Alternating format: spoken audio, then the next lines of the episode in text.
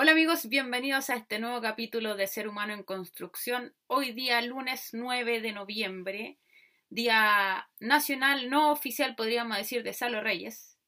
Para los que no son chilenos o para los que son muy jóvenes, son jóvenes chilenos, eh, busquen ahí en, en, internet, en Google, pueden buscar la canción Ramito de Violetas y de, de Salo Reyes o interpretado por Salo Reyes, van a van a entender por qué el 9 de noviembre es una fecha especial para la gente de los 90 para atrás. Eh, no tienen ni una, nada más que eh, humor criollo. Pero bueno, siendo 9 de noviembre, hemos pasado por un evento político importante que hoy día quisiera reflexionar a partir de eso. Ustedes saben, siempre han sabido y los que están recién empezando a ver mi, mi video saben que de la cosa más, más pequeña o del evento más grande siempre me gusta reflexionar. Y hoy día vamos a hablar un poco de filosofía y de política a partir de, las elecciones de Estados Unidos. Ahora bien, ustedes saben que este canal, yo siempre le he dicho, es de un ser humano en construcción. Si bien yo soy doctora en filosofía, no me gusta llevar la filosofía a niveles que nadie lo entienda. Este canal está hecho para eh, gente muy pequeña. Hasta mi sobrina de repente me ha escuchado con sus cuatro años. Hasta, hasta el anciano más longevo que no sé, pero supera los 100 años en este mundo y que todos puedan entenderlo. No es necesario que tengan un doctorado ni es necesario que pasen por el colegio haber terminado su educación eh, formal, simplemente es reflexionar y dando algunos datos históricos y, filosóficos, pero, pero nada del otro mundo. Como pueden ver, mi pelo cada día se vuelve más rebelde contra mí y da las cosas de la vida, me estoy transformando en un ser mitológico, también conocido como unicornio. Pero esas son cosas de la vida, es parte del ser humano. Y sobre todo si somos el ser humano en construcción. Pero bien, dejando la dispersión de lado tan propia de mí, eh, podemos decir que el sábado pasado eh, Joe Biden le gana las elecciones a Donald Trump y fue un suceso obviamente histórico, mundial y todo lo que ustedes quieran. Ahora es interesante, ¿por qué? Porque para cuando lo vean las próximas generaciones y estos videos de YouTube atraviesan la historia, van a darse cuenta que en las elecciones del año 2020 en Estados Unidos Donald Trump fue incapaz de reconocer su eh, derrota. Para mí personalmente no se trataba de que ganara Biden, sino que perdiera Trump por una cosa muy, un fenómeno muy eh, psiquiátrico, que es ver cómo enfrenta la derrota a un personaje narcisista a nivel mundial. Eh, para mí el, el, tema del narcisismo como cultura actual, como pudieron ver en el capítulo anterior, perdón, el, antes del anterior, es un tema bastante llamativo por decirlo menos. Entonces, ver a nivel mundial este personaje, Donald Trump, como es incapaz de perder, o sea, decir en Twitter que ganó y por mucho, siendo que las cifras no lo dicen así, nos hace esperar hasta diciembre para saber exactamente qué va a pasar desde el punto de vista legal. Pero no deja de ser un fenómeno menos interesante eh, lo político y lo social detrás. O sea, si usted ve, vio las noticias, ve las noticias, la alegría de, mucha gente que salió a celebrar, aún con coronavirus, porque había perdido Trump, eh, llama mucho la atención. Personalmente me emociona mucho ver latinos y afroamericanos celebrando prácticamente su libertad. O sea, debe ser terrible y como he dicho en redes sociales muchas veces, ya, la economía es importante, a lo mejor un presidente que sostenía la economía de Estados Unidos, pero sin ser humano y sin dignidad no hay economía que resista. Entonces, pensar en ser uno de esos personajes, eh, empatizar con uno de esos ciudadanos, perdón, eh, afroamericanos, latinos, que cada día tenían que despertar con la presión de estar bajo el gobierno de una persona que los odiaba solamente por no ser como ellos, eh, me parece terrible. Entonces, empatizo mucho con esa sensación de, de libertad, de decir ya no más opresión por el solo hecho de no ser como quien me gobierna y eso me parece muy importante y una anécdota no menor a tenerla en cuenta en lo cuando estamos hablando de política y cuando estamos hablando de sociedad y como siempre digo de dignidad humana.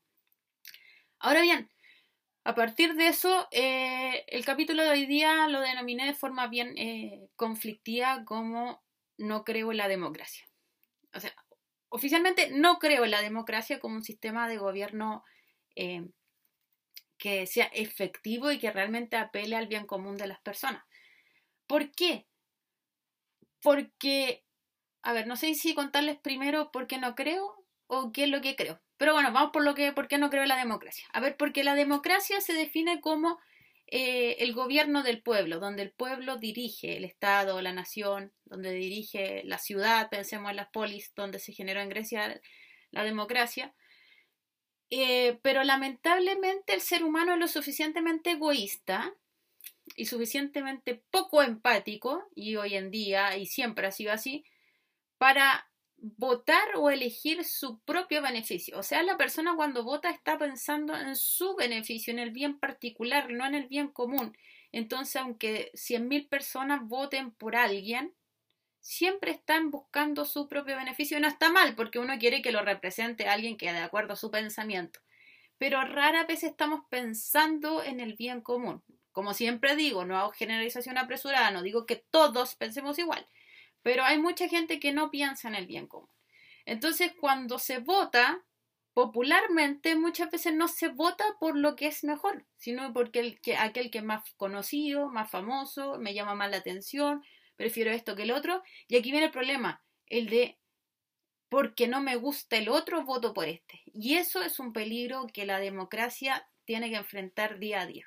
Por ejemplo, por eso estaba hablando de la elección de Estados Unidos mucha gente, y yo creo que yo me incluiría si hubiera sido ciudadana estadounidense, pero soy chilena y aún así lo puse en redes sociales, en realidad me daba lo mismo quién era la cara visible Joe Biden o del contrincante de Donald Trump. Hubiera sido Perico los Palotes, yo hubiera votado por Perico los Palotes. ¿Por qué? Porque no quería que estuviera Donald Trump, quería que perdiera. Entonces eso me hace votar por el mal menor. Pero muchas veces ni siquiera sabemos el efecto, porque somos simples seres humanos en construcción, el efecto que puede votar por el que contra el que yo quiero, el que yo no quiero que salga. En este caso, mucha gente votó por contra Donald Trump, no votó por Biden. Entonces, ¿quién va a ser finalmente Joe Biden? No sabemos, o sea, sabemos algo de su trayectoria, pero ¿qué va a ser como presidente? Entonces, mutatis mutandi, que es una expresión latina que significa cambiando lo que haya que cambiar, es decir, uno da un ejemplo que podría parecerse, pero tiene ciertas cosas que hay que cambiar, no hay que tomárselo literalmente, una analogía literal. Em, esto pasa como lo que pasó con Jesús, en la historia de Jesús, cuando Poncio Pilato pone dos reos que tienen que ser em, liberados. Uno de ellos, por votación popular, tiene que ser liberado. Como la gente estaba en contra de Jesús, vota porque sea libre Barrabás. Y Barrabás era un líder revolucionario que dejaba la escoba. Entonces, la gente finalmente decantó por lo que sus emociones decían, no por lo que la razón decía. Porque la razón decía, había que dejar libre a Jesús, el tipo no había hecho nada, se creía el cuento, se creía a Dios, desde la perspectiva de ellos. Eh, se creía Dios, se creía alguien importante, pero no hacía nada malo. En cambio, Barrabás era un tipo que era violento, no obstante, la emoción, la venta de votos, vamos a ver qué pasó en ese momento históricamente hablando, la gente votó por Barrabás que fuera libre. Entonces, como les digo, mutatis mutandi, cambiando lo que hay que cambiar, eh, la gente vota por Biden por no votar por Trump. Pero no sabemos la consecuencia que tiene esto y es una consecuencia que se viene viendo siempre. Hay gente que votó en Chile por el rechazo porque no quería una nueva constitución pero no era que quería la actual. Entonces, el problema de darle poder a gente que a lo mejor no lo merece o que no tiene la capacidad de hacerse responsable con ese poder es peligroso. Y eso es la democracia. Ahora ustedes me van a decir, no, entonces tú quieres un tirano, quieres, porque nos gusta y no al extremo. Al ser humano le gusta que si uno dice, no, es que no me gusta el blanco, ah, negro. Entonces, como si no te gusta el color, ah, te gusta la U. Eh, si no te gusta la izquierda, si no te gustan los comunistas, ah, eres facho, es como, no, al tiro al otro No, calmémonos. En mi caso, y ahí por eso decía, iba a hablar un poco de filosofía, hay un filósofo antiguo, de la antigua Grecia, que se llamó Platón, eh, maestro de Aristóteles, que es más conocido y discípulo de Sócrates. No voy a entrar en profundidad en la teoría más difícil, simplemente voy a, resumir un libro que se llama En la República. Platón habla de lo que sería el estado ideal, en boca de Sócrates. ¿Y qué es lo que planteaba? Y quiero hacerlo súper resumido porque no quiero dar la lata con este tema, sino a dónde voy. Platón planteaba que el que debía gobernar era el filósofo rey. Ahora te van a decir un filósofo gobernando. No, ya la verdad es que yo, como les digo, no eché mal saco a todo el mundo, porque obviamente yo soy filósofa, estaría echándome al saco a mí misma. Pero la percepción común y, normalmente chilena es que hay dos bandos. Está el filósofo eh, rockstar, que habla en un idioma que nadie le entiende solamente a sí mismo, que publica muchos papers y que en realidad nadie los lee. Y está el filósofo eh, bueno para tomar, marihuanero, que en realidad no sabe qué quiere la vida y que todavía vive con sus padres. Bueno, yo estoy al medio, porque saqué un doctorado, todavía vivo con mis padres, pero no fumo marihuana y me gusta el idioma original. Así que estoy soy una, mezcla, de un cúmulo de cosas de, filósofos. Pero normalmente nosotros en nuestra sociedad tenemos esa idea. No tenemos la idea del filósofo que decía Platón y por eso quiero explicar brevemente qué significa el filósofo rey y un poco lo que yo creo. Yo creo en la, digamos, en la utopía, porque no va a pasar y dudo que vaya a pasar al menos dentro de, de mi época que yo viva, porque ya no pasó antes y va medio raro que pase ahora. Él planteaba que los ciudadanos tenían que prepararse para algún día llegar, o sea, no pasaba eso. En el estado que planteaba Platón, los eh, ciudadanos debían desde pequeños ser educados para llegar a quizá postular a los cerca de los 50 años a ser gobernante de este estado ideal donde el filósofo fuera rey, porque o el filósofo se hace político o el político se hace filósofo. ¿Qué quiere decir esto? Que sea un amante de la sabiduría si es que no sabio, pero porque su vida se dedicó a conocer y a ser sabio. Entonces dice, en este estado ideal nosotros a los niños los educamos en ciertos conocimientos matemáticos, lógicos, eh, los preparamos a través de la, de, la, dialéctica, que es este discurso eh, lógico de ir preguntando, llegar al fondo de la situación. Después los preparamos también desde el punto de vista moral, para que sean personas valientes, justas, templadas, moderadas. Y también los preparamos desde eh, la educación física, o sea, mente sana en cuerpo sano, como se conocía en esa época. Entonces era un cúmulo de sujetos que estaban preparados desde su infancia para que cuando llegaran a la edad madura pudieran gobernar a otros. Porque, saltándonos después a Agustín de Hipona, eran, estaban más pendientes de gobernar su propio cuerpo, su propia mente, sus propios valores, que andar gobernando o sometiendo al resto. Entonces un ser humano preparado para poder gobernarse, autogobernarse, es capaz de gobernar al resto.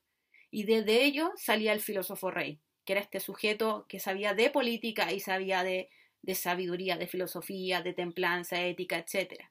Entonces, claro, mi sueño, y por eso no estoy de acuerdo con la democracia, porque la democracia uno vota desde, lo, desde lo pasional, eh, votamos de lo que nos gusta o no nos gusta, de lo que odiamos, lo que amamos, pero no siempre el ciudadano está preparado para votar para lo que se espera que sea la elección. Como les digo, eh, paradigmáticamente muchos votaron no Trump.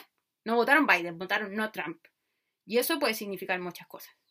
Lamentablemente puede significar causas y efectos terribles porque no sabemos qué va a pasar, como ya les digo.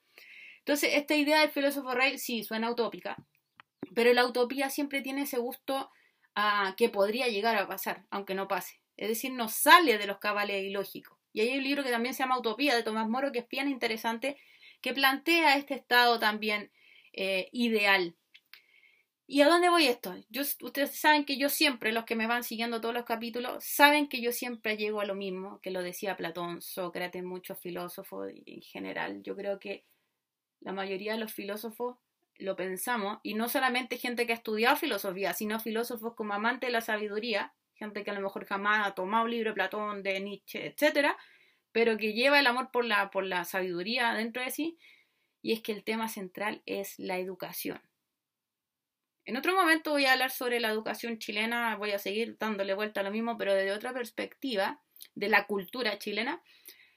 Pero lo que estaba planteando Platón en su tiempo y lo que yo planteo a partir de la idea del filósofo rey es que desde pequeños tenemos que ser educados, educados en integralidad, educados en valores, en ser templados, moderados, justos, verdaderos, eh, amantes de la verdad, amantes del conocimiento. Entonces, si vivimos en una sociedad, y eso voy a hablar de ética otro, en otro momento, no voy a hablar ahora, pero si vivimos en una sociedad que nos prepara para ser exitosos, infelizmente exitosos, eh, ser los más vivos, los que ganamos a precio de todo, los que hay que humillar al que quiera humillar, que hay que ser cobarde de alguna perspectiva, de que si tengo que eh, salvarme a mí y destruir al otro lo voy a hacer, difícilmente vamos a tener un gobierno eh, bien estructurado. Por lo tanto, jamás vamos a tener ni un filósofo rey, ni vamos a tener una real aristocracia. También la aristocracia es otro gobierno decente, pero no aristócratas como los mejores desde los pudientes, sino como en su versión original griega, que era los mejores. Y los mejores son aquellos que están preparados realmente para. Y mientras se ponga en juego y nos represente cualquier personaje que tiene ansia de poder, ansia de dinero, ansia de éxito, de ser el mejor, de pisotear a los demás, obviamente jamás vamos a tener un gobierno ideal. Siempre vamos a tener, vamos a estar dando vuelta en círculo y como dice la frase, cada gobierno tiene el gobernante que se merece. Entonces vamos a seguir con personajillos de la talla de Donald Trump, que perdiendo por mucho pone un Twitter que dice yo gané y por muchos votos. Entonces, claro, desde esa perspectiva no tengo miedo a decir que no creo en la democracia, la democracia no es el mejor sistema, pero dadas las condiciones, dado que yo no lo voy a cambiar y dado que no es, eh, no tengo ese poder, simplemente trato de hacer el cambio de donde yo puedo. Es decir, de la reflexión con mis amigos, la reflexión a través de estos videos, la reflexión entre mi familia y mi rol de profesora de intentar cambiar no el mundo, pero mi sala, sí mi sala de clases. Y cada uno tiene su espacio personal, su territorio. Como decía Lía Figueroa, el área es su casa y desde esa área uno puede cambiar el mundo no en gigante manera, sino desde donde uno se mueve. Por eso es que empecé estos videos y por eso es que pretendo seguir haciéndolo. Y le doy gracias a, a todos los que me han respaldado para seguir avanzando en este canal de YouTube. Porque recuerden que yo solamente aquí lanzo ideas, lanzo proyectos y trato de eh, llenarnos de diálogo y hacernos despertar a través de la reflexión, porque simplemente soy un ser humano en construcción. Nos vemos el próximo.